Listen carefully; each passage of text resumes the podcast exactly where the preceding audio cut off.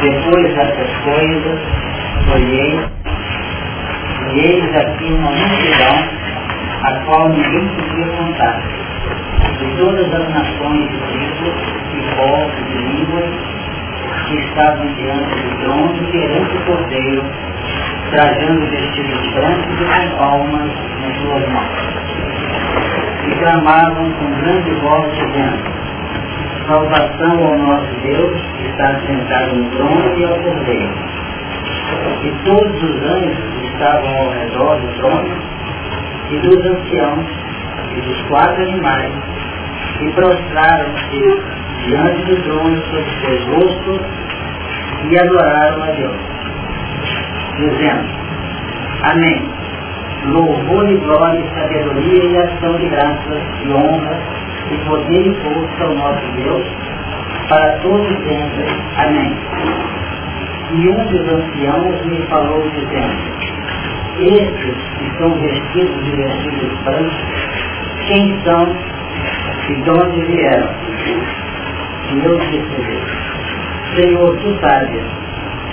E ele disse, estes são os que vieram de grande tribulação e lavaram seus vestidos e branquearam o sangue do Cordeiro.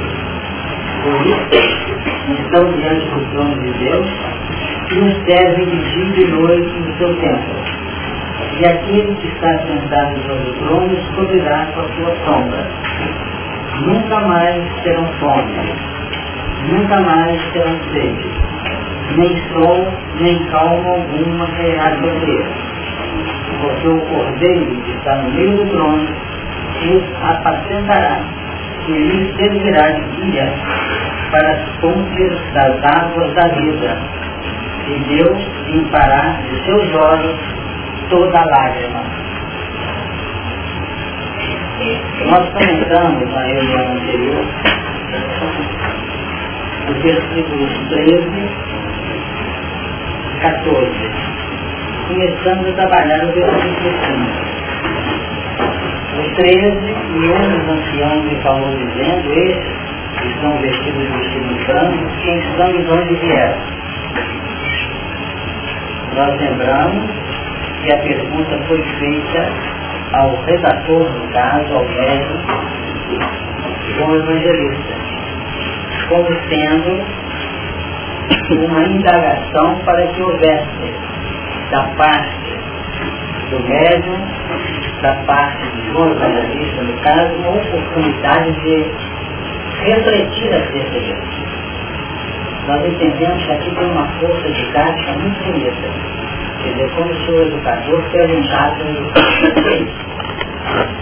Jesus, vez por outra, fazia também essa mesma indagação. Nós vamos encontrar, por exemplo, no capítulo lá de Mateus, capítulo 16, e vamos observar Jesus dialogando nas bandas de Cesaré e Felipe, então ele pergunta lá, quem dizem os homens ser o filho do homem? Quer dizer, o que eles estão falando? E vós, quem dizeis que eu sou? São perguntas que têm assim, um fundamento muito valioso, porque é a forma de nós sacarmos na nossa intimidade os valores de compreensão. Mas no caso aqui, nós verificamos no versículo 14, em que ele diz assim, Senhor, tu sabes, quer dizer, falando ao ancião, tu sabes. E ele disse, estes são os que vieram de grande tribulação e lavaram os seus vestidos e os branquearam no sangue do Cordeiro. Então lavar os seus vestidos e os branquear no sangue do Cordeiro, bem trabalhado aqui, define todo o processo sacrificial que implica na renovação da mente e consequente renovação espiritual. Nós temos lembrado em todo esforço reeducativo que marca a nossa evolução daqui para frente, se dá não tanto pelos impactos que o Apocalipse sugere quando existe uma posição assim de indiferença educativa. Quando não existe a posição, vamos dizer, a posição cristalizada, nós temos que ir ao encontro da dificuldade. Isso é muito interessante. É o encontro da própria proposta educacional. Esse componente está no versículo 14. Então, lavar os seus vestidos e os branquear nos dá a ideia da preparação íntima do campo mental e consequente implementação dos valores incorporados pela mente na ação edificação.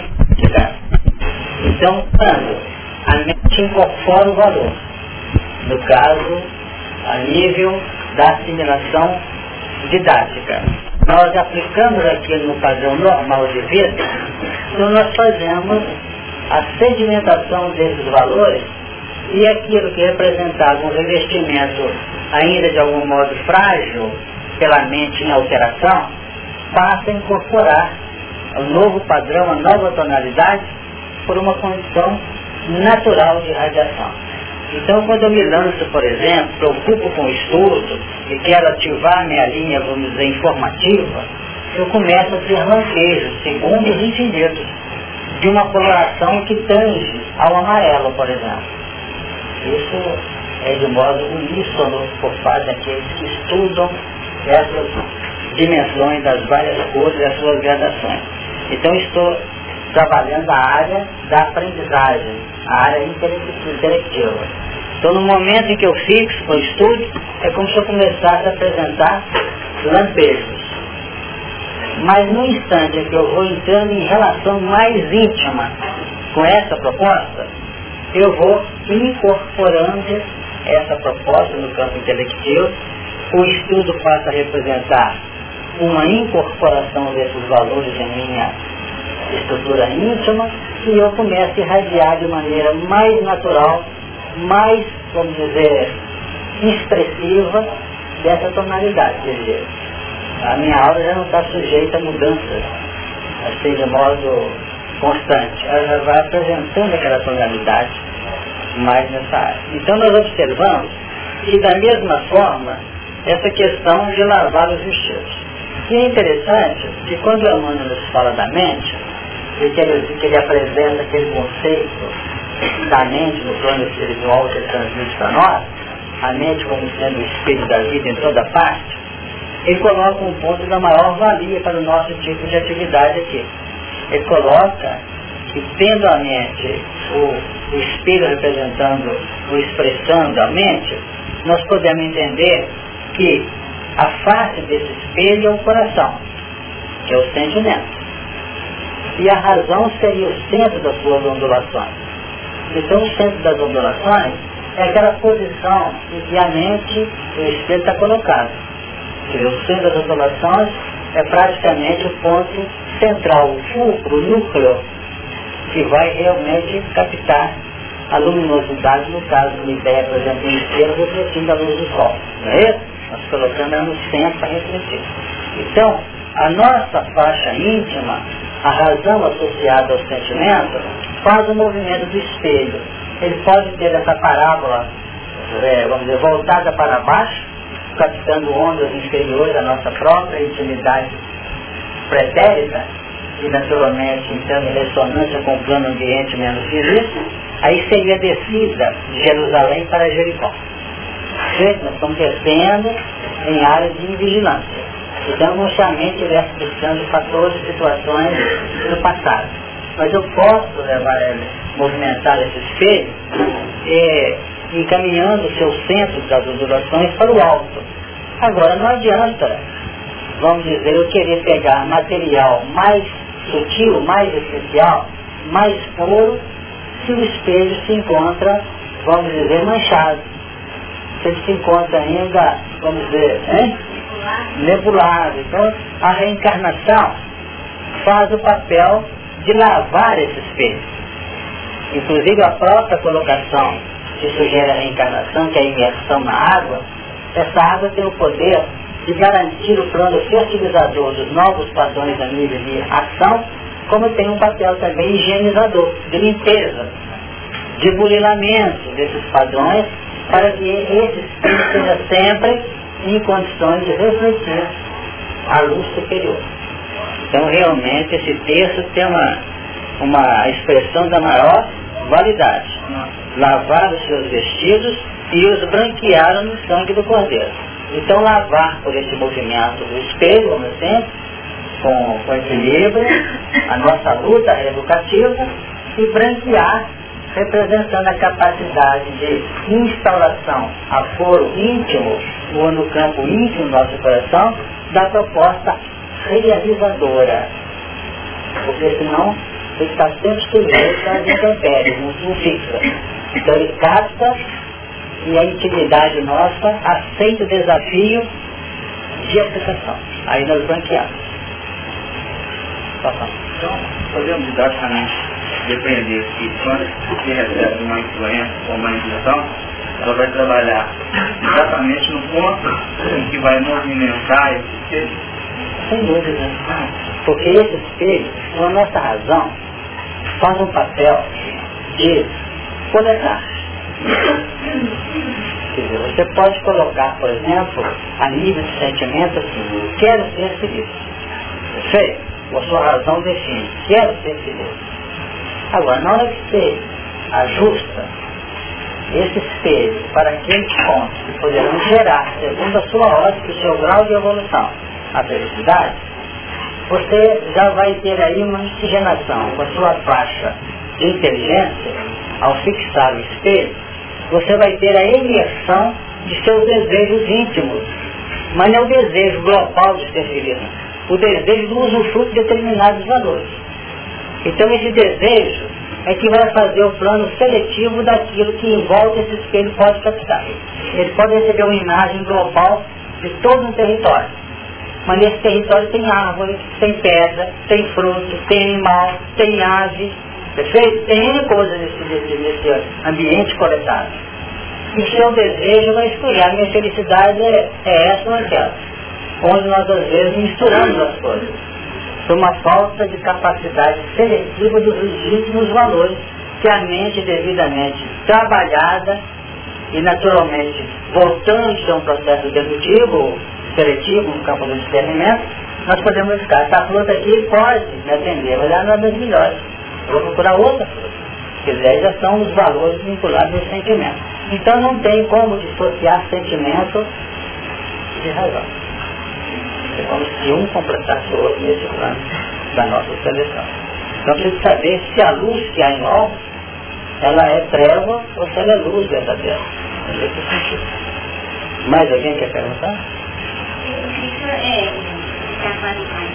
é a respeito dessa questão do desejo e vontade. Sempre eu, eu entendo isso aí. O desejo tem aquilo que está realmente arraigado lá no... Exatamente. Nessa conjugação.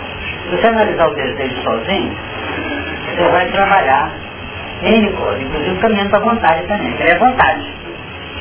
Mas tem expressões, quando você associa com outra expressão, toma um colorido novo, porque a conjugação dos fatores não tem a função, parece que torna o assunto mais complexo. Não. Pode tornar o assunto mais complexo, você vai ganhar na profundidade se você trabalhar com, a, com essa complexidade de maneira equilibrada e discernida. Então vamos analisar. Você trabalha desejo, pode até tangir a vontade. Mas quando você trabalha desejo lá da vontade, o desejo é a manifestação inata na sua personalidade. Você tem uma sombra de desejo, você pode até estar inconsciente com aquilo. Você vai sendo levado naturalmente. Agora, quando você analisa com vontade, você vai notar que a vontade tem um sentido mais preponderante, mais atuante no campo das buscas de seus padrões que também estão misturados com esses desejos, que o seu discernimento nota. Eu desejo alimentar. Então comigo que vem está na frente. Agora, se você tem, alicerçando esse desejo, uma proposta reeducacional, que é o objetivo básico, inato da nossa condição de espírito, de vontade de crescimento, você vai notar que você vai ter que usar a vontade para poder administrar esse desejo. Então ela, ela é o impacto determinante na linguagem de Emmanuel. Na linguagem de Emmanuel é o botão que marca o movimento ou a inércia da máquina. Então ela está na sua mão. Agora ela pode ser frágil, pode ser forte, ela pode ser intolerante, ela pode ser, vamos dizer, como dizem os entendidos, na base da boa vontade. Tem muito boa vontade, não tem vontade. Tem disposição lá no fundo, uma série de coisas, mas na realidade ela não opera determinantemente com ela. É igual a palavra expiação. Se analisar expiação, você vai notar que é passar todas as vicissitudes da vida corporal, que diz na pergunta 132 do você. Mas quando você liga expiação com prova, Você vai notar que é diferente. A prova, de algum modo, pode apresentar uma expiação no campo evolucional da aprendizagem. Mas quando você fala prova e expiação, expiação são aquelas lutas que você trava, aquela vida que você leva, de caráter mais profundo, mais irreverente, mais endurecido, mais, vamos dizer, é que você tem pouco direito de comando, poucas condições de comando sobre ela, ela vem se pega mesmo. É então é preciso ter essa, vamos dizer, atenção para que a gente possa ganhar no campo da aprendizagem. Foi muito válida a questão. Não sei se o pessoal entendeu o que eu falei.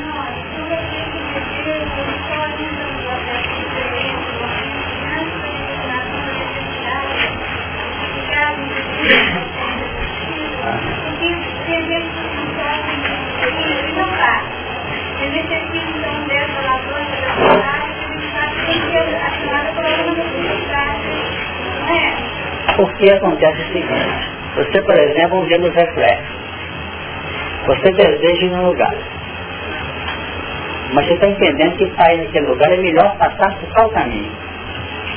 Se você não atuar com a vontade, você não vai pelo novo caminho.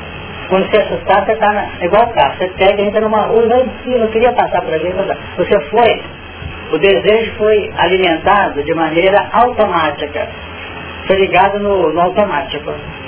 Agora a vontade que ia fazer você mudar de percurso, sair dali, passar para cá.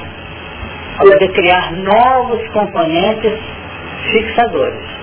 Agora, a cada momento nós estamos implementando em nossa intimidade novas gamas de valores. Essas novas expressões de valores, se alimentadas e realimentadas, essas faixas vão acabar se incluindo num processo natural reflexivo de cada momento em nós. E fica representando o, vamos dizer, o, tesouro dos nossos interesses. E o coração, onde está no quadrado? Onde é o seu tesouro, aí estará o seu coração. Então vamos notar que aquilo representa o que nós queremos também. É o nosso desejo, é a nossa gratificação fazer aquilo. Então nós estamos diante de uma luta reeducacional na doutrina do Evangelho, que sente intelectivamente que é bom, mas o nosso eu profundo, a nossa vida alimentada e realimentada, de, a nosso ver, cria segurança e bem-estar, mas de maneira ainda relativa, ainda é acentuadamente cultivada. Então a vida anterior, é o nosso padrão atual, que vem até hoje, a soma dos valores anteriores, que criaram um denominador de vida hoje, se deixar fica no automático, nós vamos estar em reencarnações. Aí você, pela posição do espelho, você capta novos valores e a razão vai ter que fazer um trabalho de filtragem e de seleção na imersão dos padrões do desejo profundo. O que, que é isso? Então realmente o assunto é muito minucioso, é muito, mas é nessas minúcias às vezes que nós começamos a nos conhecer. Porque às vezes uma faceta desse som de desejo é que domina. Nós temos parcelas na nossa intimidade, de forma bloco de condução de nossa vida, que tem forma atuante. Ele é um caráter, mas ele é que lidera. Nós temos aspectos em nossa vida que são líderes. Que que custa dar conta disso? Vocês estão entender. E nós temos que descobrir onde é está o líder. Indutor das nossas ações. E quando a gente pega essa liderança, aí nós vamos trabalhar com ela. E podemos até tirar o líder e colocar outro. E aí está o Senhor. Exatamente. É quando você identifica e coloca quem vai ser o condutor desse caso. Nossa, você chega no capítulo 9 do Evangelho do Espiritismo, quando há é, aquela associação, né? Da, da palavra é, é, da resignação, da, da, obediência e da resignação. O Lácio coloca né, que a, a obediência é o consentimento da razão uhum. e, e, a resignação é o consentimento do coração. É a, a, a conjugação constante. Então que quando a gente pega, resolve implementar um sistema novo na nossa vida, é natural que a gente viva algum, algum aspecto de angústia. Bem superficial. Se nós dermos campo, a angústia toma conta. Ela pode ter o nome de inconformação profunda. Isso estão acompanhando. Agora, se eu alimento e realimento a proposta nova, eu consigo, eu consigo fazer um tratamento, uma terapia eficiente nessa angústia ela até vencida. Agora, para que haja uma autoridade nova, no sentido de angústia, de angústia, de depressão mesmo, de informação, de tristeza, de vida, que nós mudando o nosso modo de ser. Aí quando nós temos assim uma nova proposta bem objetivada e bem, vamos dizer, argumentada, como acontece numa lei ou num projeto de lei, o autor diz assim, ou como apresentar a lei, né? Considerando, pá, dois pontos que a necessidade é essa assim, assim, que é preciso fazer assim, que tem que economizar energia, que as barreiras da, que, que os assuntos estão baixos, não sei o quê, é, tem que ficar no apagão mesmo. Porque se não tiver bons considerando, a gente fica frágil.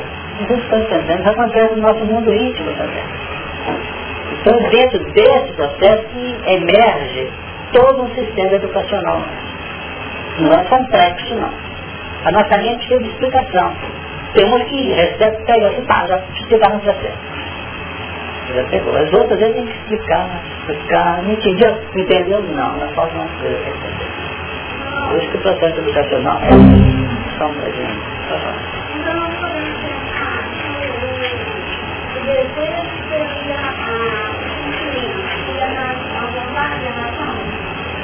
nós entendemos que a razão, que a vontade, ela dá muita razão para poder conseguir ajustar melhor a gama dos desejos. Não pode ter uma função assim, como é que eu posso dizer que me ocorre? Uma função de descaracterizar o direito que a gente tem de alimentar esse desejo. Porque o dia que não tiver desejo na nossa intimidade, a vida vai ser uma confusão, ninguém vai ter alegria de viver mais. E tem gente que às vezes cria um estado educativo, um estado, vamos dizer, de alcance de novos padrões tão rígidos, tão assim duros, quando Emmanuel fala da paciência que nós temos que ter conosco, não quer dizer que não temos que ser duros na nossa implementação da vontade. Mas nós temos que saber como é que a gente vai administrando o processo.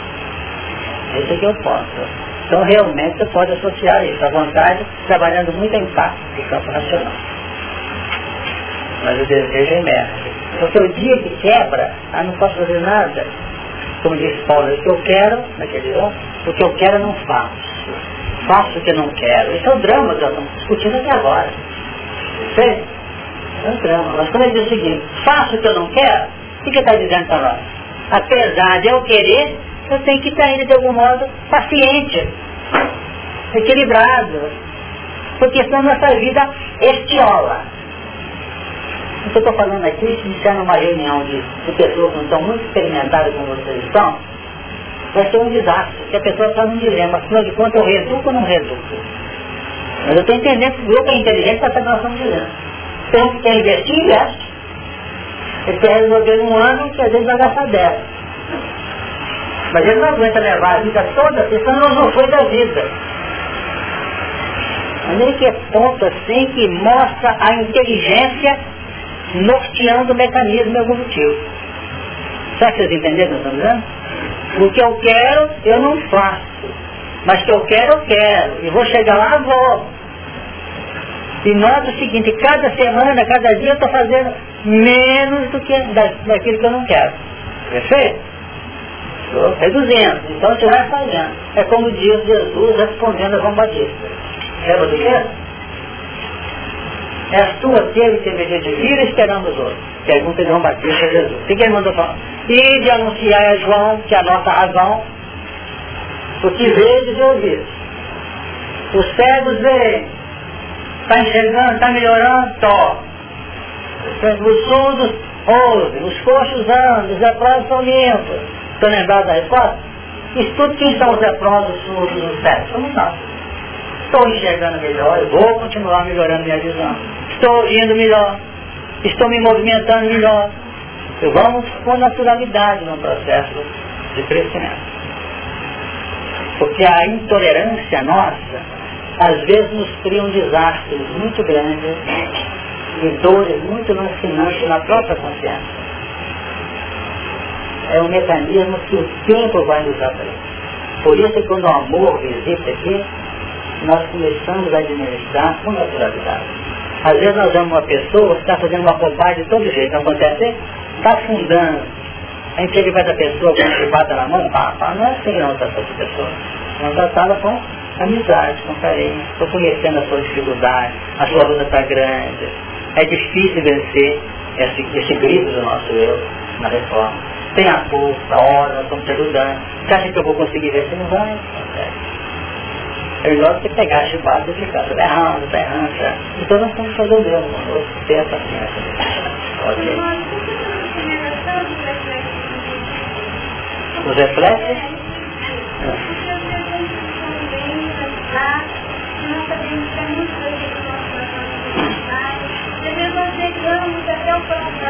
O seu reflexo automático básico, ele é o ponto essencial da vida da gente.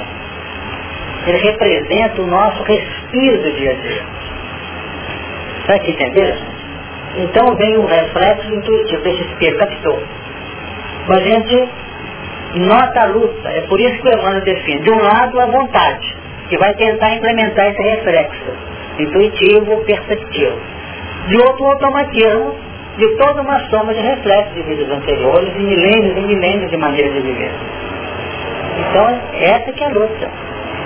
Agora, se, como eu comentei agora há pouco, se eu pegar um reflexo intuitivo e querer fazer dominar sobre todo o meu eu, eu posso estar sujeito a muitos desarranjos, muitos desajustes e até ao fanatismo.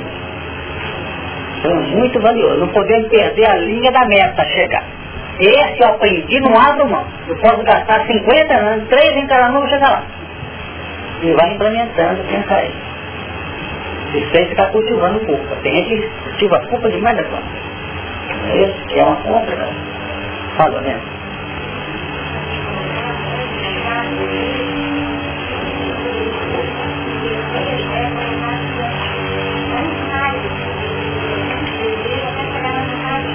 Sem dúvida.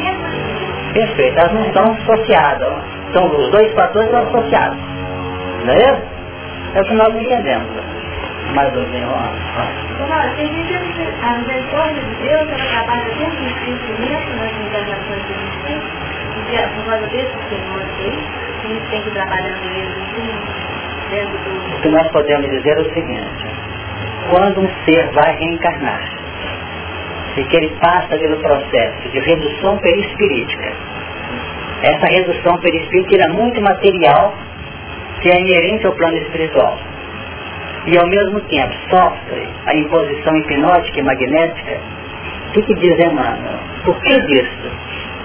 É para que ele possa tirar do plano flutuante da vida dele tudo aquilo que é condição tangível da percepção dele. É ali que ele sabe que, a, que o pai que ele vai receber aqui na reencarnação é o inimigo dele. É ali que ele está sabendo ainda que o irmão está no lar dele, fulano e tal. É naquela hora que ele vai saber que pelo passado que ele exerceu vai ter dificuldades profissionais. Ele está sabendo tudo isso. Então bloqueie. Próximo do campo mental dele. Olha o que Emmanuel fala. Para que se alivie a mente do reencarnante na direção de novos valores. Então, apesar de estar compactado no campo dele. O plano analítico tá, não está funcionando adequadamente, ele está sintetizado naquela bolota, naquela crisálida. É apenas emergem como tendências, como ideias muito fugidias. Mas ele não tem uma visão plena, analítica dos fatos, para que se alivie a mente do reencarnante na direção de novas conquistas. Tanto é que bloqueou para quê? Para que ele não esteja impedido da sua evolução. Senão fica no circuito. Sofre, sofre um infarto qualquer, ele vai por N vidas. E se não bloqueasse, não haveria razão nem de reencarnar. Porque reencarnar ele vai ter aberta toda a linha informativa dele. Então ele reencarna com aí sim a misericórdia. Com misericórdia também em outros aspectos que nós vamos recolher no contexto da evolução. Quem levantou a mão na?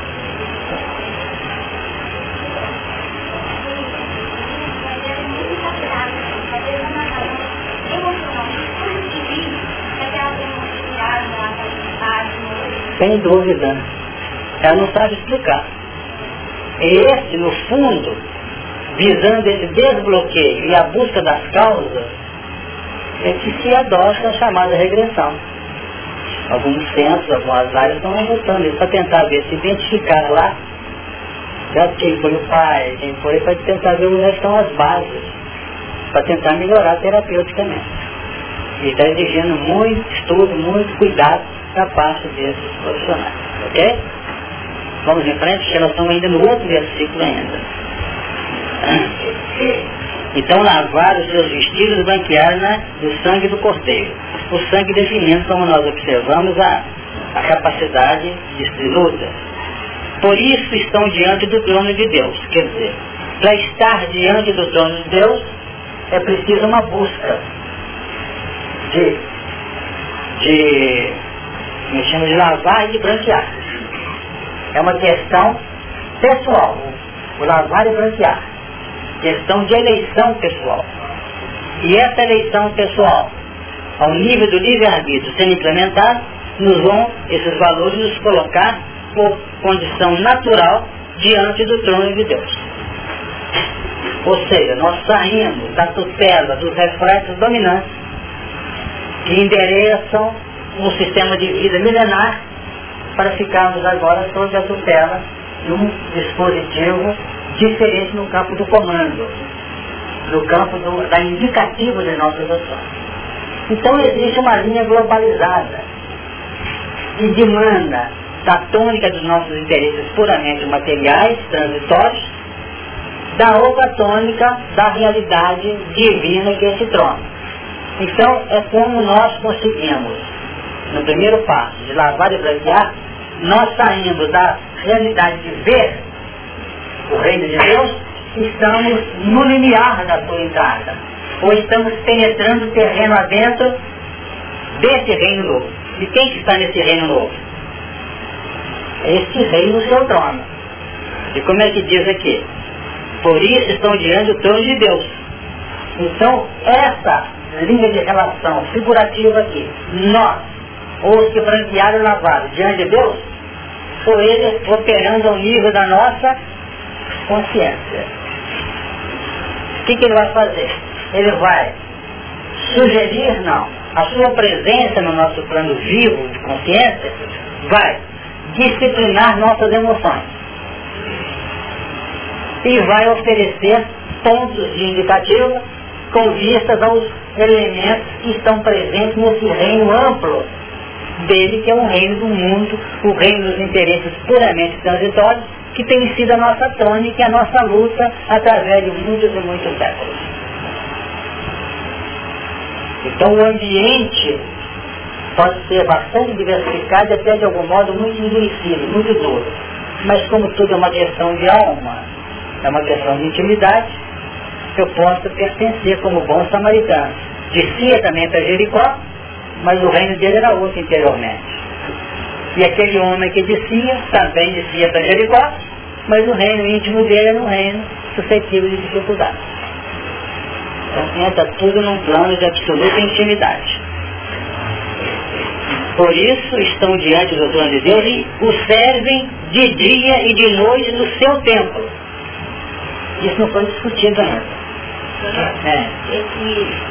esse nós elegemos nesse momento de um partir para uma nova dimensão, é o Deus interno que nós elegemos no comando da nossa vida. É a luta íntima do fim dos tempos. E haverá guerras e rumores de guerra. Não é isso? O que, é isso? É a luta nossa entre o reino de Deus e o reino dos homens. Está travada. Agora, quando nós estamos diante do trono de Deus, nós observamos, até parece que nós chegamos lá e nos debruçamos já no trono com a cabeça no chão. Mas acontece que a vírgula diz assim a seguir, e o serve de dia e de noite, no seu templo. Vocês notaram tempo íntimo, como pode ser o tempo do lar, ser o tempo da tarefa, do, do trabalho, ser o tempo do órgão que nos etc. Já refletindo a nossa condição intrínseca, a nossa condição íntima. Hein? Porque enquanto a nossa tarefa não se revestir de servir, e apenas estiver matriculada a nossa proposta no usufruir, no gozar a vida, no viver e existir, nós sempre estaremos na modalidade ou na classificação de auxiliados. O nosso sofrimento surge no momento em que nós notamos que devemos auxiliar, e ainda lançamos todos os valores íntimos para sermos reverenciados e ajudados e valorizados.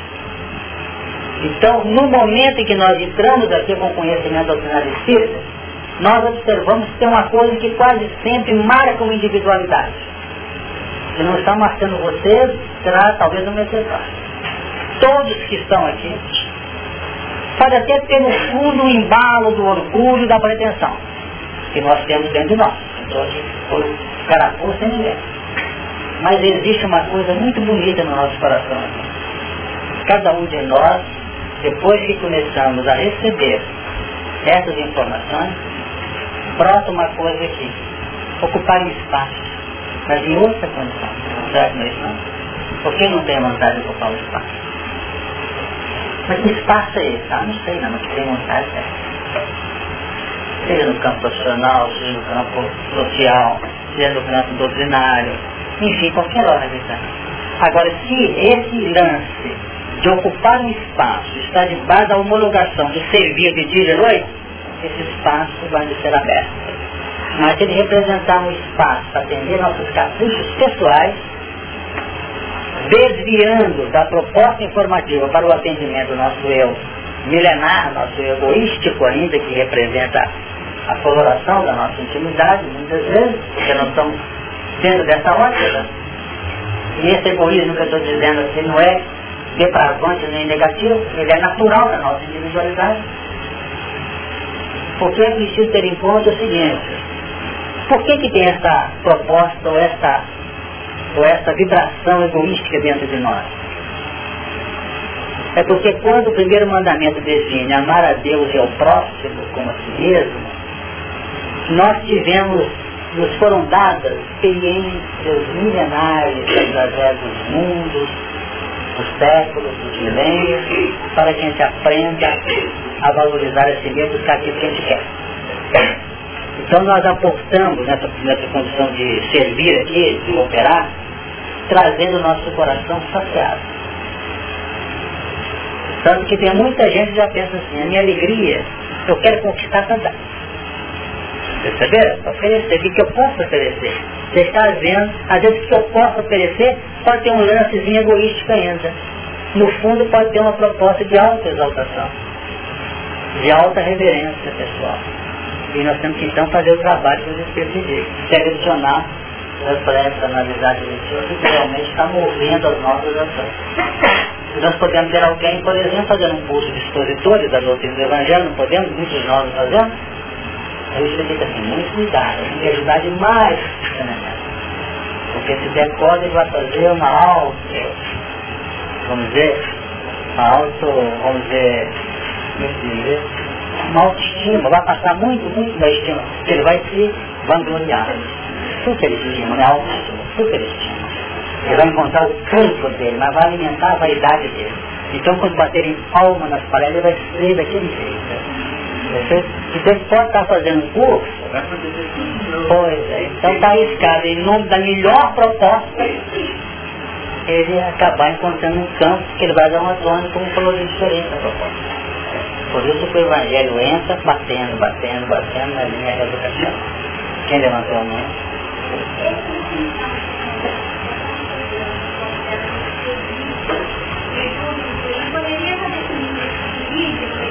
Sem dúvida. Porque aquele que serve, pelo menos nós estamos aprendendo com a espiritualidade.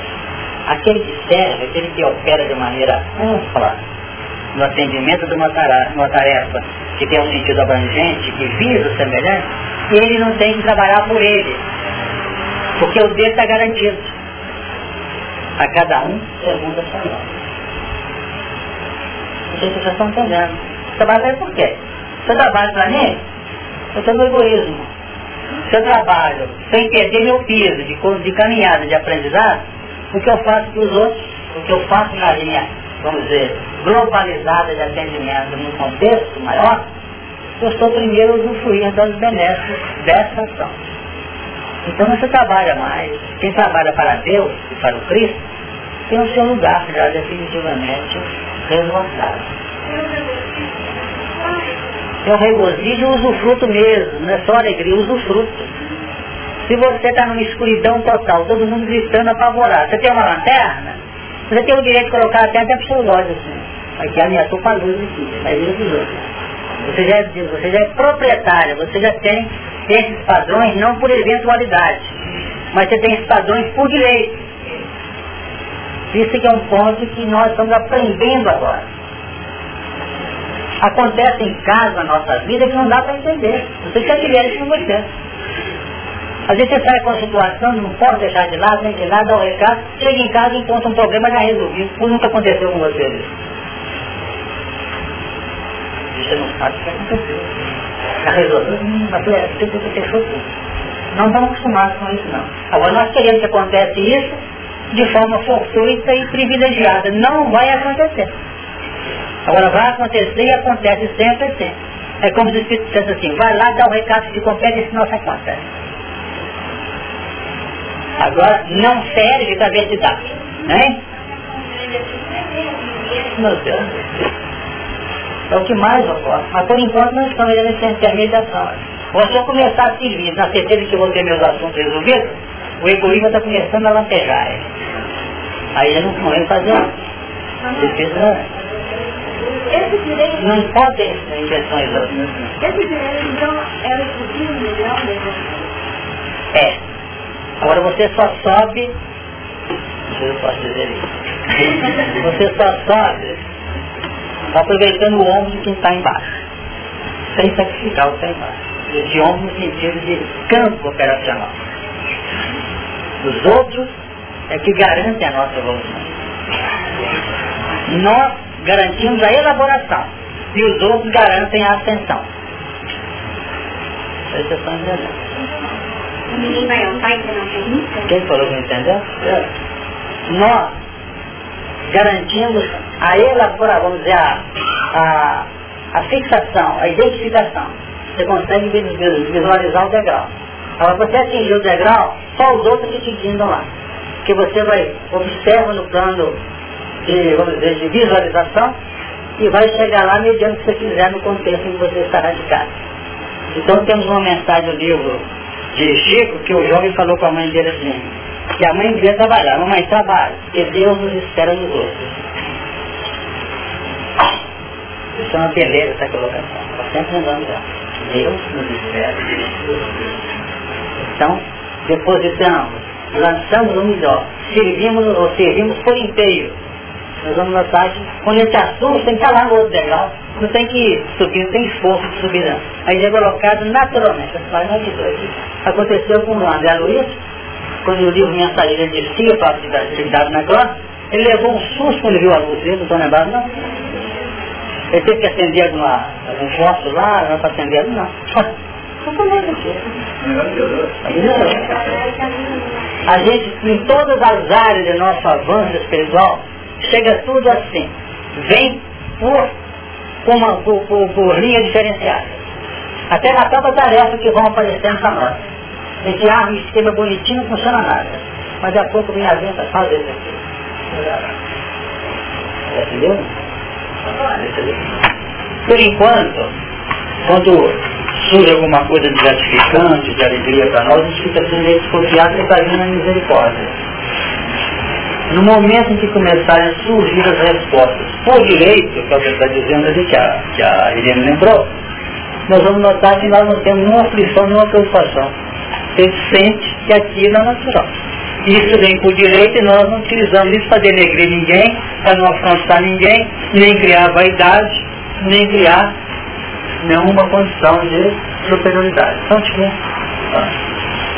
eu me ocorreu um fato falar da noite, e noite, e né? Um que que E essa, essa expressão aí, a gente voltar no tempo, lembrar que essa noite uma significação muito distante de acolhimento. Então, eu lembrei da questão do dia à noite como um aspecto, dois aspectos. Primeiro aspecto, o aspecto simbólico do sábado porque dia, de certa forma, é um momento formal de. É a noite é um momento formal de recolhimento, espera. Então, quem serve à noite, está naquele aspecto de serviço no sábado. É aquele né, aquele servir um pouquinho a mais, mandar um pouquinho a mais. Seria a segunda vida, né? Uhum. E, e o outro aspecto seria o aspecto de, de Nicodemos foi conversar com Jesus na noite, naquele sentido de servir de modo a atender aos infortúnios ocultos. Porque grande parte do serviço é feito durante o dia, não é um formal mesmo, mas às vezes a chaga mais intensa, ela só pode ser atendida à noite, num aspecto mais oculto. Eu fico olhando às vezes, o Chico, quando ele fala alguma coisa em um livro, ou quando ele escreve um livro, naturalmente, ou quando pega algum serviço que ele atende, deve ele ter uma enorme gama de serviços que ele presta, direto ou indiretamente, que não são, claro, são ocultos. Porque para todo servidor deve existir aspecto de servir à noite, no sentido de atender e estar ligado aos infortúnios ocultos. Esses são a, a grande parte do sofrimento que apega na Terra, são aqueles que não transparecem diretamente. É lógico. Retomando isso, vai lá, faz seu trabalho e deixa ele tomar conta procurar primeiro o reino dos céus e a todo o resto será pela Obrigado. É difícil entender isso, mas é uma realidade. Agora, a gente ligava isso lá atrás a, a uma religião, então eleger aqui, agora sou espírita, não tem nada é a condição de eleição da atividade. Inclusive, quando foi falado aqui sobre o dia, de dia e noite no seu templo, aquele que está sentado sobre o trono se cobrirá, cobrirá com a sua sombra, porque a glória de Deus, não me engano, mas não passada. Vou chegar na sombra. Mas é interessante, porque na medida, como é que eu posso dizer? Na medida que a gente vai avançando, um dos pontos críticos que a gente aprendeu que nós temos que ser frio ou quente, que é a noite e o dia. Porque o morno não dá. O radical vai de lá, porque em cima do muro é complicado. A gente vai notando que quando se trata da vida eterna, entre aspas, daquela em que nós vamos conseguindo manter o estado de direito à vida e usufruindo-a sem complicações, representa um plano sem muito impacto. Vamos analisar uma viagem, uma viagem interplanetária. Nós vamos ter a dificuldade de deslocamento aqui exigindo forças inimagináveis para que o elemento seja posicionado. Ele está suprido das necessidades básicas fundamentais e na hora que essa nave pega vamos dizer, a, a área, assim, a, a presença ampla da gravidade, ele vai ficar nesse estado, assim, de sombra. Não é isso? Vai para esse infinito aí. Então é bom, se esse processo nós vivemos de impactos, constantemente como numa linha quebrada, cada segundo, cada momento, até na vida mental, é como se no decorrer do tempo a gente fosse se instaurando num plano vibracional em que esses impactos se reduzem. Nós temos ainda muita dificuldade de entender a felicidade, porque nós vivemos num momento assim de muita agitação. O lado do nosso campo mental está muito agitado com os ventos dos acontecimentos, das provas, é isso que acontece? Nós não temos ainda uma ideia formada uma percepção ampla do que seja aquele estado de certa harmonia. Agora, para que essa sombra não seja uma sombra, porque tem um sentido de sombra, eu a tenho, ou eu tenho, como sendo sombra positiva e não negativa. Repouso. É um repouso. Perfeito? Porque nós não podemos encarar a luz que se demanda, ou que se expressa do Criador, podemos? Ela chega quebrada, ela chega em dimensões diferentes. E a sombra, como nós lembramos na reunião passada, ela é no mínimo uma dimensão inferior à nossa, à nossa dimensão tríplice, não é? Que nós temos altura. É? Da reflexão. Pode, perfeitamente, em que nós vamos ter muitos impactos. Então, por exemplo, pode organizar um homem de suas entidades superiores cuidando das elaborações.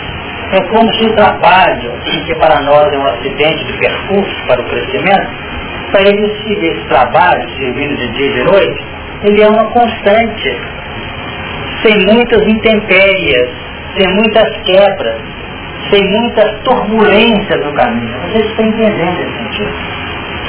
E a nossa vida vai caminhando dessa forma. Mentira que nós crescemos, é muito difícil tentar formalizar ou verbalizar o que nós estamos querendo Eu acho que vai dar. É quando nós começamos a receber os impactos da vida e eles não nos abalam muito, jeito? Quanto mais nós nos estabilizamos, às vezes uma coisinha à toa que está acontecendo, o outro está num processo quase de desencarnação. E a criatura vai levando sem impacto. Então, como se nós estivéssemos colocando na nossa linha periférica verdadeiros amortecedores, conseguindo encontrar uma linha assim, de maior naturalidade. Agora, chegará um momento, quem sabe, como aconteceu, mas é Jesus, na sua linha, falar dele é muito complicado, até irreverente às vezes. Mas está lá na, no plano dele. Agora, quando ele teve que encarnar entre nós, aí começaram novas empreitadas, que ele ia mergulhar na noite terrena. Tá? Então são aspectos que nós queríamos meditar sobre isso. Agora, não podemos estar na luz suprema, porque essa luz suprema é a luz da divindade, de Deus, do Pai Criador, que é plena.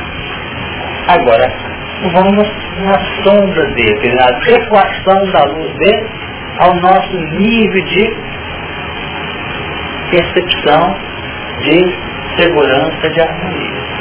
A nossa luz, no fundo, ela pode ser ampla, mas ela é ampla representa uma sombra do efetivo emissor da luz, que é o Criador. Então a sombra está puxada para o próprio Criador. Veja bem, e aquele que está sentado sobre o trono os cobrirá com a sua sombra, ou seja, com a sua luz adequada ao nosso grau de sombreamento. Não sei se deu para Ajuda eu. Então, é, obuscada, né? Exatamente. Estou recordando aqui a questão 628, da verdade, né? verdade foi revelado né? Ela vem sempre de modo para você. Então, uma descoberta valiosa, mas se deu uma luz, essa luz ante as potências superiores, ela está meio sombreada, porque ela é uma verdade relativa. É isso que quer dizer? É isso.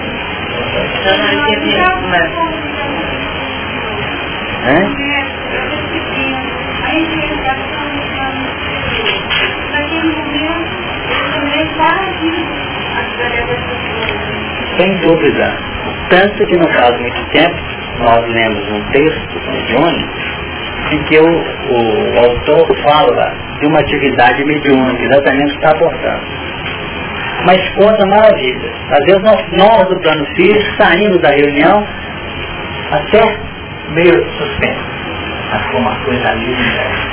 Sabe o que ele fala? Que o grupo humano, que o grupo encarnado não captou 20% dos acontecimentos. É isso mesmo? Está lembrado? Nós captou 20%.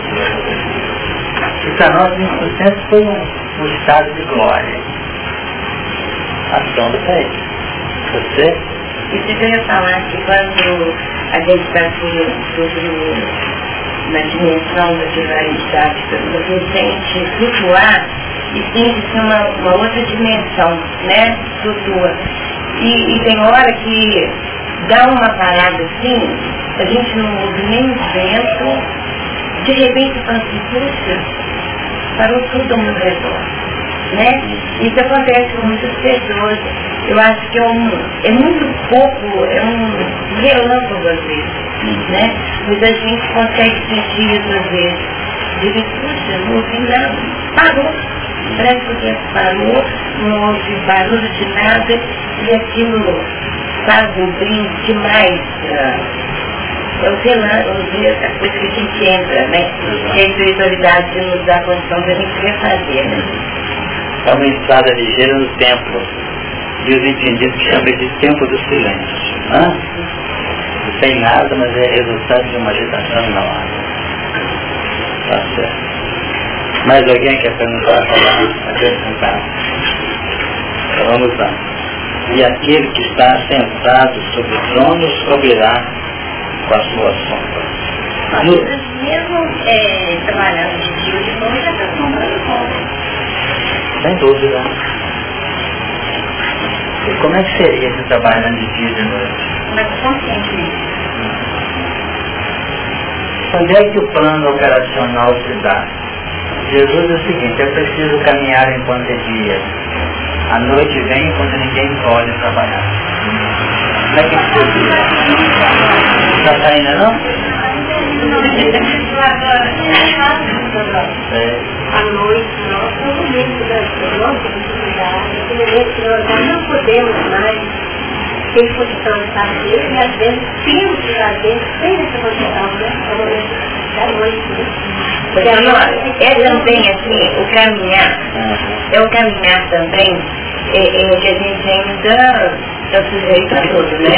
À noite, é, essa sombra é uma proteção do plano espiritual contra as forças negativas também. Nós estamos lembrando o seguinte, analisem. À noite, de dia nós trabalhamos no plano das nossas percepções, no dia nós observamos, no dia nós identificamos os potenciais. Toda a proposta nossa é aproveitar o dia. A noite é o plano favorável à possibilidade, não de trabalhar com você talvez, mas no campo operacional. Perfeito? Vamos dizer que você usa a luz do dia e a noite vem para que você possa, quem sabe, na medida que você for clareando essa noite, ante os impactos, ante as dificuldades, ante a ausência da luz, começar a caminhar no rumo da percepção dessa sombra que vai serenando, que vai criando esse estado que você falou aí. Então, de, exatamente, é como se dia e noite, representando as linhas contrárias, ou a, ou a dualidade no plano evolucional, fizesse essa quebra. Então, com a luz se arregimenta, com a treva se aplica. Então é como se você juntasse na poupança durante o dia para gastar durante a noite. Não é isso? Ou você arregimentasse durante os períodos favoráveis para gastar durante os períodos não favoráveis. É mais ou menos o que acontece nas hibernações. O elemento se nutre, prepare e fica lá, quantos meses lá no inverno e não pistiola. É abastecimento e gestação depois. Exatamente. A noite pode pertencer ao plano espiritual e o dia a operação. O dia é o trabalho normal, a noite é o momento da aferição. Então vamos, vamos trabalhar esse dia e noite no seu sentido dos acontecimentos. Vamos tirar a noite e o dia no seu sentido cronológico, no seu sentido de, de escurecer e clarear. Isso tudo vinculado ao nosso campo pessoal. Tem gente que está querendo encontrar essa continuidade de um modo extemporâneo, não existe. De modo que nós temos que saber que temos os momentos favoráveis e os momentos de aferição ou de aplicação. Agora, sempre um dia propõe que a noite aferidora ou a noite operacional chega. E quem está de noite, nos problemas das maiores pressões, seja no lar, onde estivermos, a noite deve estar cedendo lugar à luz que não deve demorar. Quer dizer, a noite sugere esperança e o dia sugere confiança e certeza no processo evolucional de crescimento. A continuação mencionando o sol e a lua, né? Exatamente. E a noite não tem a lua ainda. É.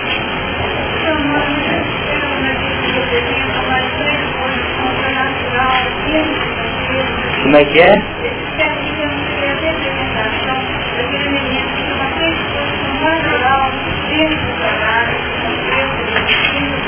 Por isso, por isso que nós temos batido constantemente que todo o nosso sistema de elevação está baseado na elaboração do campo mental, nós já comentamos.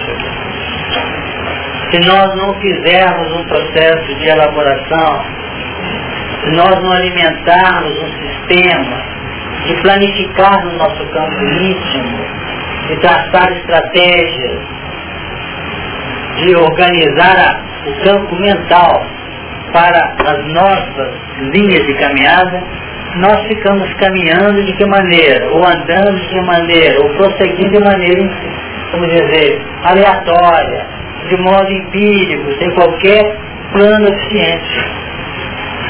Então é, nós somos chamados hoje a um processo de elaboração da vida mental. O que a gente quer efetivamente? O que a gente pretende efetivamente? Porque no momento em que a gente lança as coordenadas a nível mental, e o dia para isso, nós estamos recebendo o sol, os raios de sustentação e de elaboração.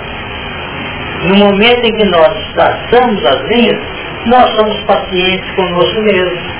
Nós somos mais tolerantes com os eventos, com os impactos da vida. Porque nós estamos com a nossa linha definida. Pode pisar, pode fazer o que quiser, mas nós vamos chegar lá.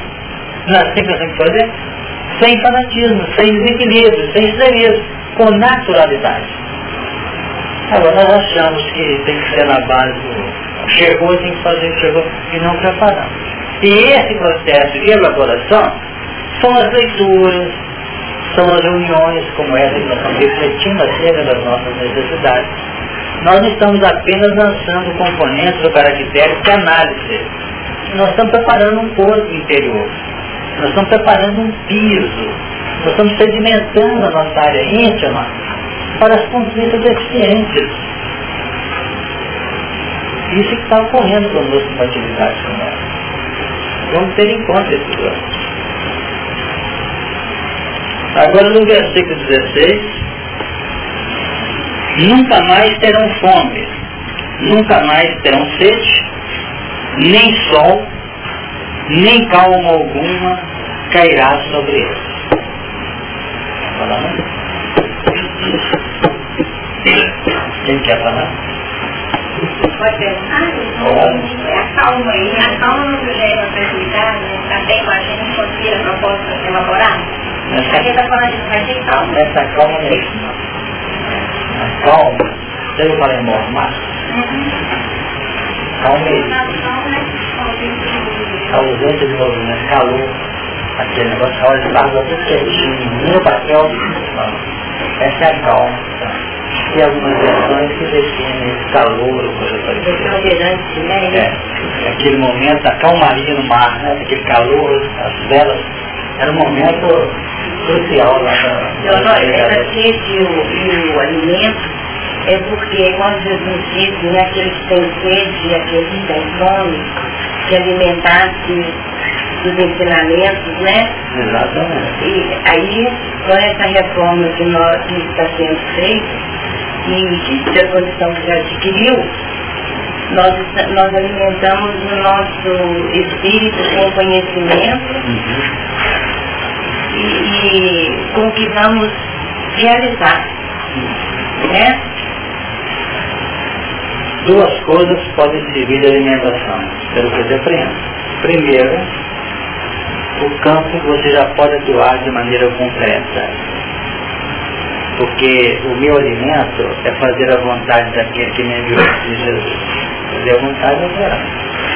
E o alimento é também a ingestão desses valores. Então, aqui nós estamos alimentando, criando dentro de nós filhos para a grande luta que nós temos pela frente. Então esse é o sentido. Agora, no momento em que nós ficamos debaixo dessa condição, vamos dizer, de inércia, não sei se eu posso dizer assim, inércia que representa o embalo, sem resistência, o que, que vai acontecer? Nós estamos vencendo a fome e a sede. Por quê? Porque ela já está fundamentada na base, até que está nos levando a operar aquilo. Aquele estado já é consequente de uma necessidade alimentar. Agora nós não teremos aqui a ansiedade. É como Jesus fala com a samaritana. É assim, vamos no capítulo 4 de João.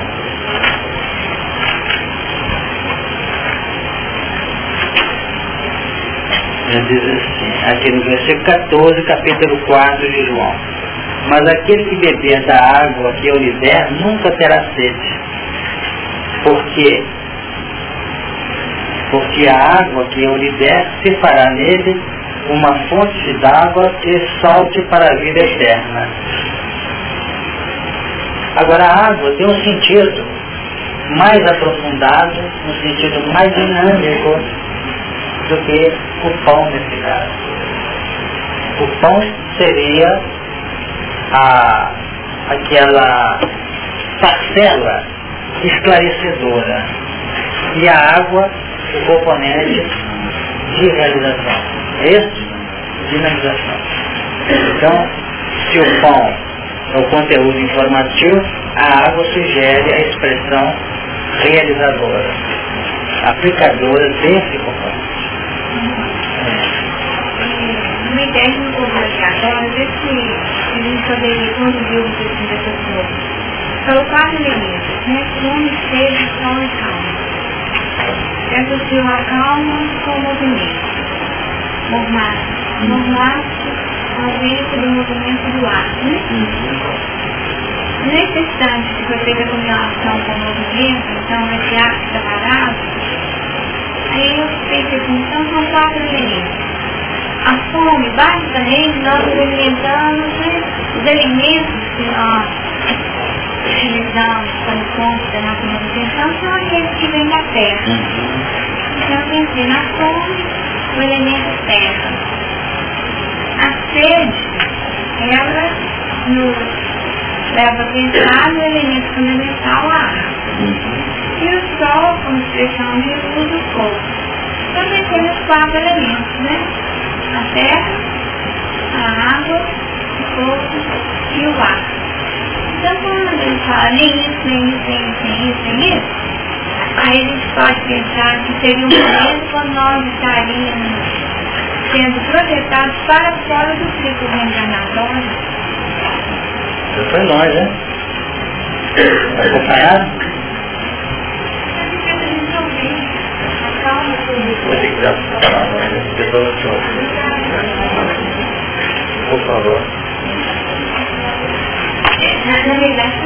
Um pensamento que ocorreu e puxar na colocação dele no sentido de que calma, não seria essa calma que ele tem, essa quietude interna, sim aquela ausência do movimento, do ar.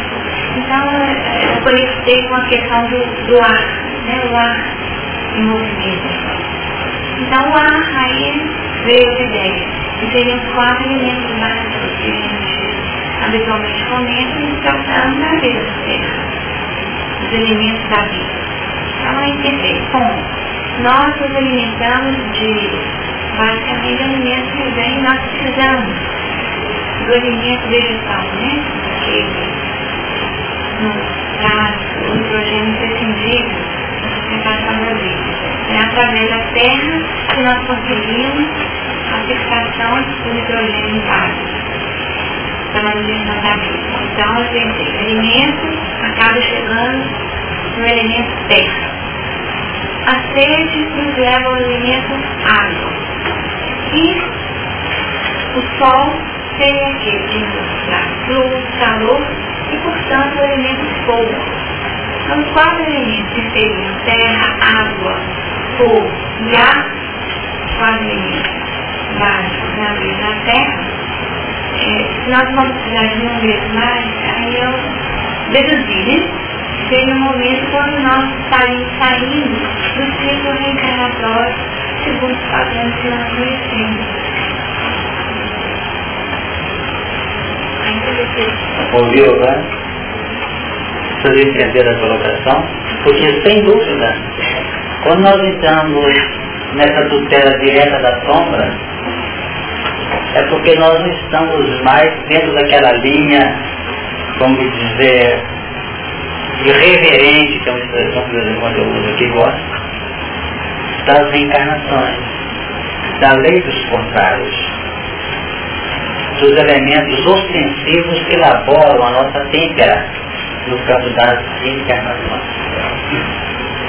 Então o Apocalipse, que nós estamos estudando, ele nos deixa essa linha, porque ele está nos propondo que, se pegar firme, nós estamos rumando de maneira tranquila para um batismo em novas bases, que é o batismo da realidade intrínseca, o batismo da proposta em novas bases de vida. E se não aceitarmos, vamos ficar debaixo de todas essas vazias repetitivas em outros estágios, às vezes demorados, no campo da experiência ou da reciclagem de experiência para a proposta. Por que, que uns têm que reciclar e outros não precisam reciclar? É porque dentro do contexto, a proposta superior em Deus é a conquista do amor. E o amor, não é fácil comentar esse assunto, porque a nossa fundamentação de libertação definitiva, ele não pode ter nenhum elemento de coação, nenhum elemento constrangedor que possa operar, vamos dizer, massificando-o, operar constrangendo-o, operar, vamos dizer, sacando, extirpando, que não é para isso. É um desafio essa expressão e essa conquista em nível de virtude. O amor, ele pode fazer-se presente numa atitude positiva nossa. Só que é complicado dizer de vocês não. Nós vamos dizer que uma criatura bate na nossa porta e pede um auxílio. Então nós vamos lá para dentro de casa, ou do apartamento, sei lá, e arruma uma, e abre uma gaveta, ele pede uma, comida, pede uma coisa ou outra, a gente abre aqui, se abre, tá, a gente fala aqui, ele divertia, gastamos cinco minutos até. Chegando e entregamos para ele, que ele pediu cooperação, gritou lá dentro como sendo válida a cooperação. Mas se nós fizermos uma análise de todos os passos para atender, nós podemos ter o amor só naquele momento em que gente abriu assim o olhar, se solidarizou. Notaram? Mas nós podemos ter deixado marcas de inconformação, de impaciência, marcas de, vamos dizer, de rebeldia mesmo dentro de nós, em todos os demais passos. Vamos dizer que o bom samaritano, nós que viu aquele homem caído, ele se sentiu tocado. O que, que aconteceu aí, amor? Sem necessidade. E desde o momento em que ele abriu lá, vamos dizer, a, a mochila dele, não sei como é que chamava, o forte, coisa parecida, já começou a dar trabalho para ele achar o azeite, aquele fone, né? procurar o, os outros ingredientes que ele utilizou, e vai, mais milhão de trabalho, vai material. É? Exatamente. Então estou dizendo o seguinte. Agora, quando o Evangelho define que ele foi chegando naquele local, não é isso? Vendo, moveu-se de íntima compaixão. Íntima, quer dizer que ele abriu o coração, sentiu solidário.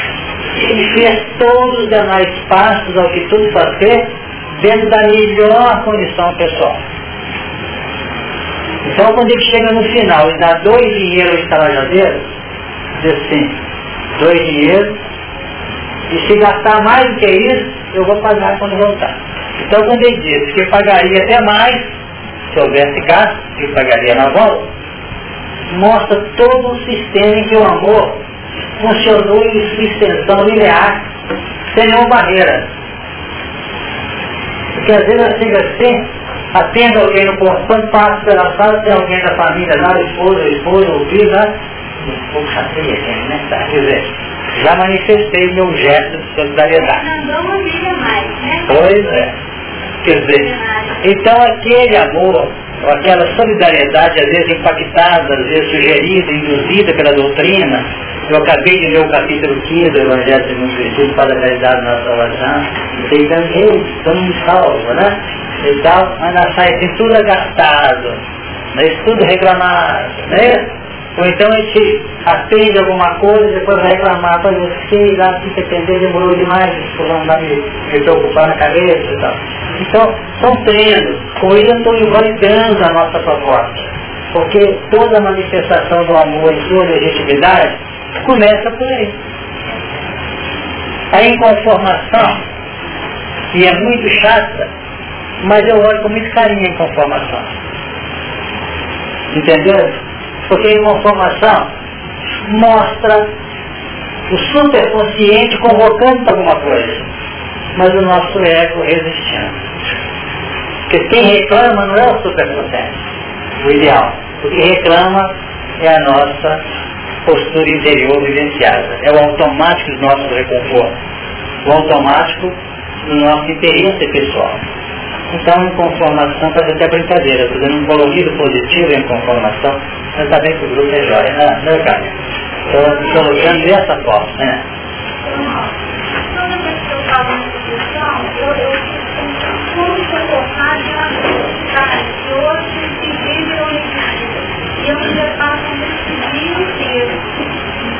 Eu não vou dizer, olha bem, como é que as ideias são, não se contestando não. Realmente virou meio de vida.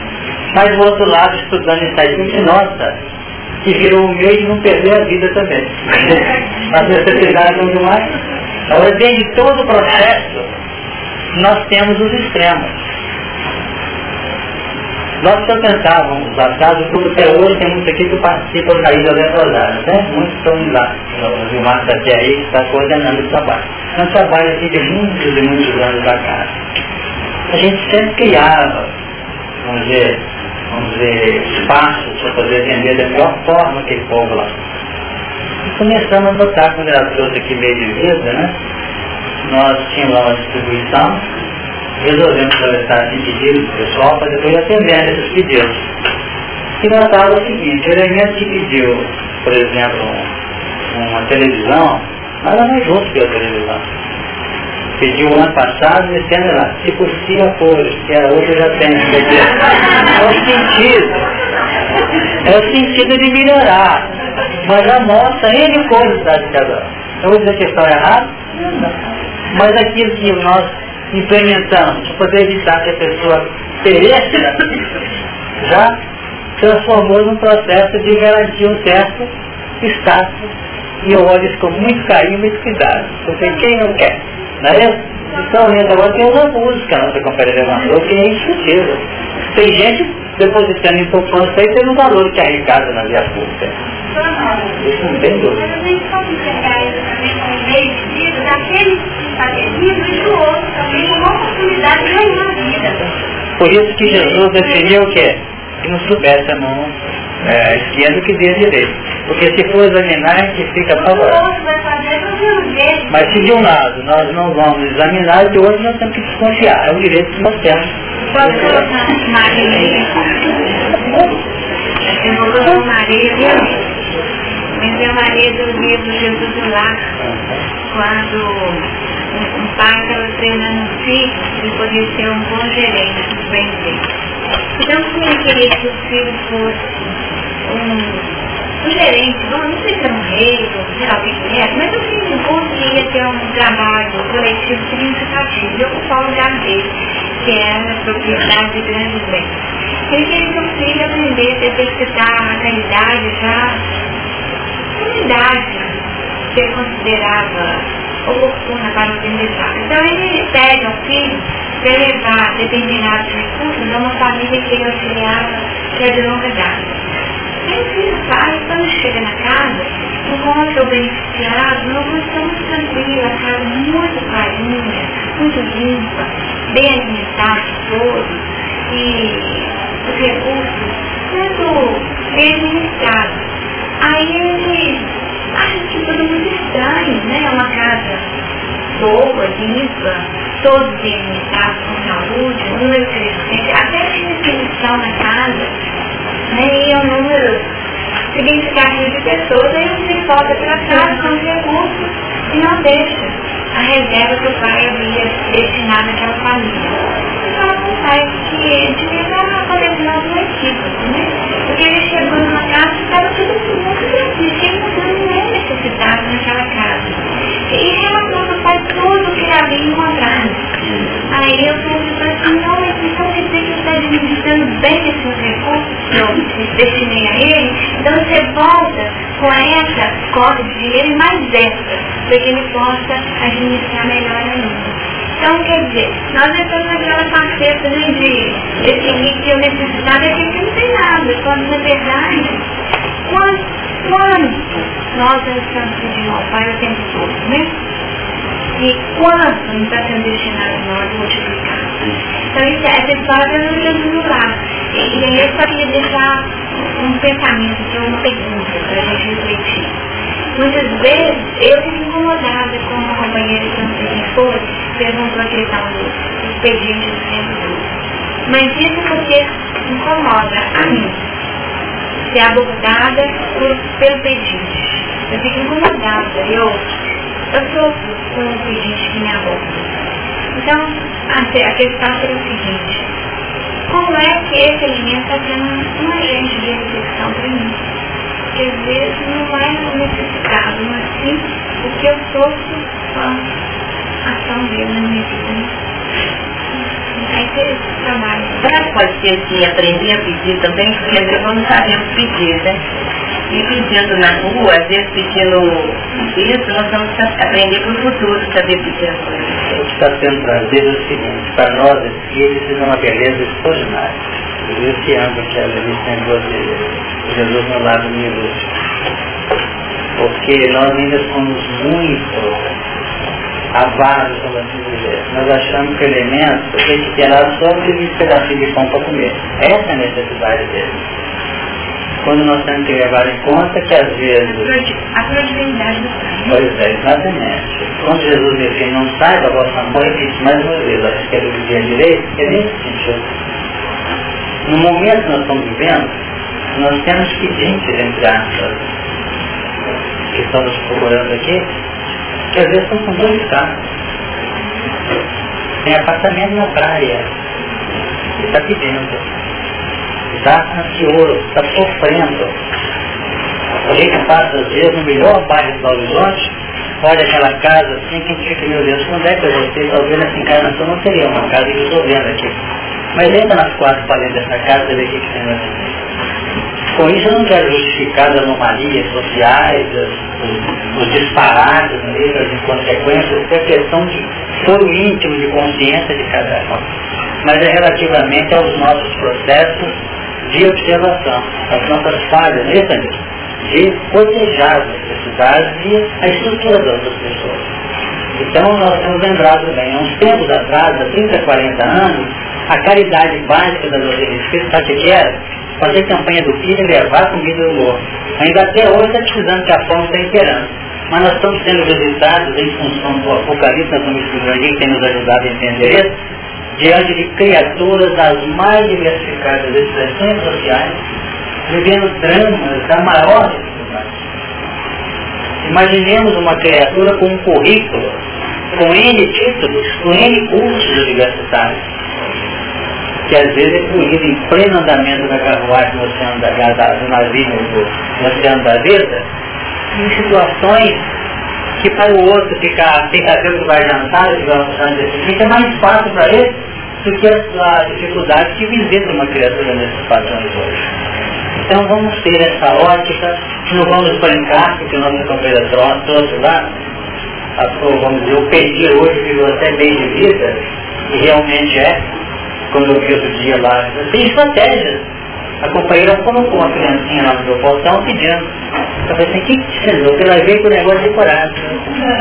Bonitinho, sabe? Eu disse assim, mas que memória boa, porque ela fez recita o recitativo nos quase dois minutos. O moço, o senhor tem que até porque acontece isso, eu estou aquele toquinho de menino. A quem ensinou isso? Mamãe. Quer dizer, aí até sua mãe, tá ali embaixo, eu chamo sua mãe. Eu cheguei para esparramar com a mulher, fiquei conversando com eles um bocadinho lá, porque é uma estratégia montada. Mas decorrente de quê? O que tem atrás disso? Né? A gente tem que ter essa calma e nós não temos autoridade aqui na frente, com esse microfone na mão, a dizer vocês o que tem que fazer ou não fazer. É uma questão que é inerente a cada qual, em cada experiência, em cada momento. Nem tão pouco criticar o que o outro fez assim. Você já sabe. Você fez o que é o coração dele indicou e que o plano perceptivo dele também aconteceu. Às vezes uma pessoa está vindo numa encarnação lá atrás, ele viveu um momento aflitivo no passado, chega que nessa vida não pode nem olhar que ele já está dando que pode. É isso? Ele sabe, ele viveu experiências que nós não vivemos ainda. Né?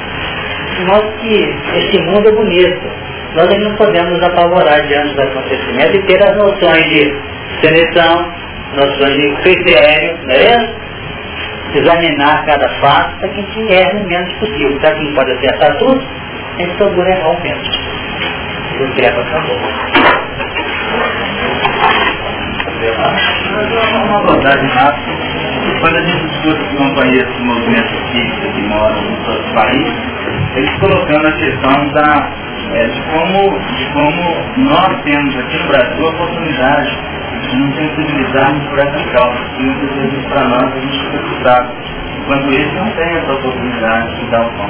E quem está mandando os candidatos para ir para de lá e eles para